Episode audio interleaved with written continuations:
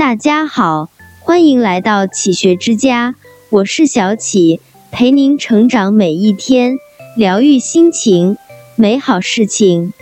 别林斯基说：“一切真正的和伟大的东西，都是淳朴而谦逊的。层次低的人，处处显摆，张牙舞爪，一丁点成绩都要哗众取宠，自卖自夸。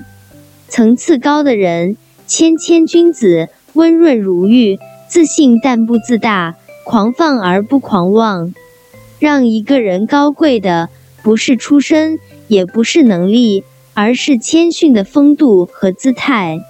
人过中年，别在朋友圈炫耀这三样东西，看似有面子，实则很掉价。一、钱财。以前的人炫富，腰有十文钱。避震一作响，现在的人炫富，每和人聊天必谈自家的车房，唯恐别人不知道自己有钱。还有的人喜欢在朋友圈用不同角度炫耀自己的财力，本质无二。古语有云：“财不外露，贵不独行。”奢侈和炫富容易招人眼红，给自己惹来灾祸。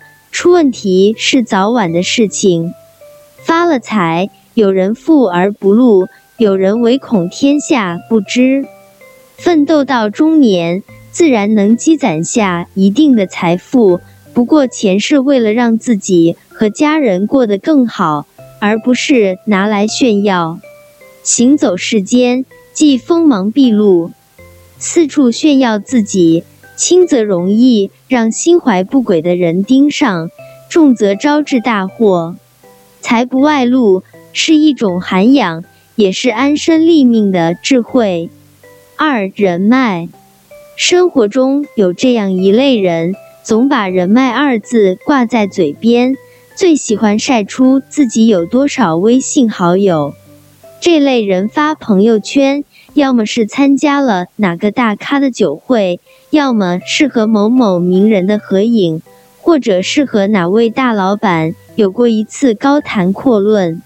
认识人脉不代表拥有人脉，靠近财富不代表拥有财富。《欢乐颂》里的女主角之一樊胜美，她也热衷于参加各种上流人士的酒会晚宴，总想在酒会上认识有钱人，来改变自己的命运。可后来家里真的出了大事，他低声下气去哀求那些人帮助时，要么被婉拒，要么不接他电话。那些人脉就如同海市蜃楼，中看不中用。人脉不是认识了谁，而是在你需要的时候，谁能出现在你身边。四处应酬，结识了各路人马。常常让人陷入一种好友满天下、处处逢源的假象。现实是，靠逢场作戏建立的关系，就等同于空中楼阁，风一吹就散。相反，生活中有着另一种人，他们很少应酬，参加饭局酒会，却总成为人们谈论的焦点。他们的优秀，就是最好的人脉。人到中年，没有人脉却不断吹嘘自己的人，只会成为别人的笑谈。三事业，有句话说得好，缺少谦虚就是缺少见识。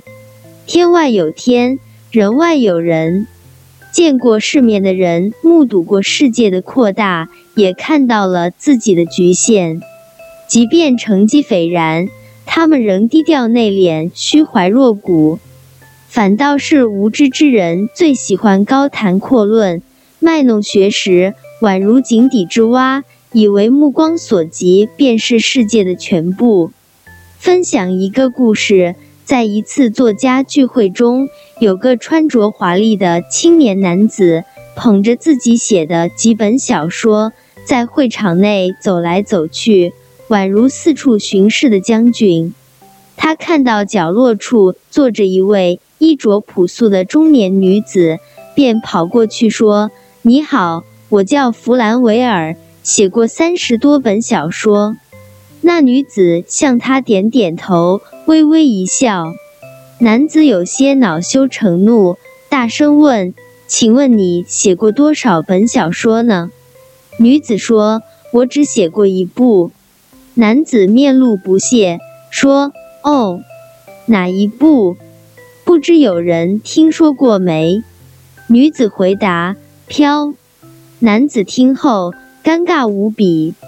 原来他面前的作家正是世界闻名的格丽特·米切尔。静水流深，智者无言。真正有学识、有涵养的人，往往低调。他们有才智而不炫耀，有声望而不张扬，有地位而不居高。成功可以引以为豪，但不必炫耀。作家冯骥才在书中这样写道：“低调。”是为了生活在自己的世界里，高调是为了生活在别人的世界里。人过五十，要看穿虚荣，不必太在意虚名浮相，不去向外界显摆炫耀，而是低调活好自己，追求内心憧憬的生活，独享一份平和与安静，淡泊豁达，快意人生。这里是启学之家。让我们因为爱和梦想一起前行。更多精彩内容，搜“启学之家”，关注我们就可以了。感谢收听，下期再见。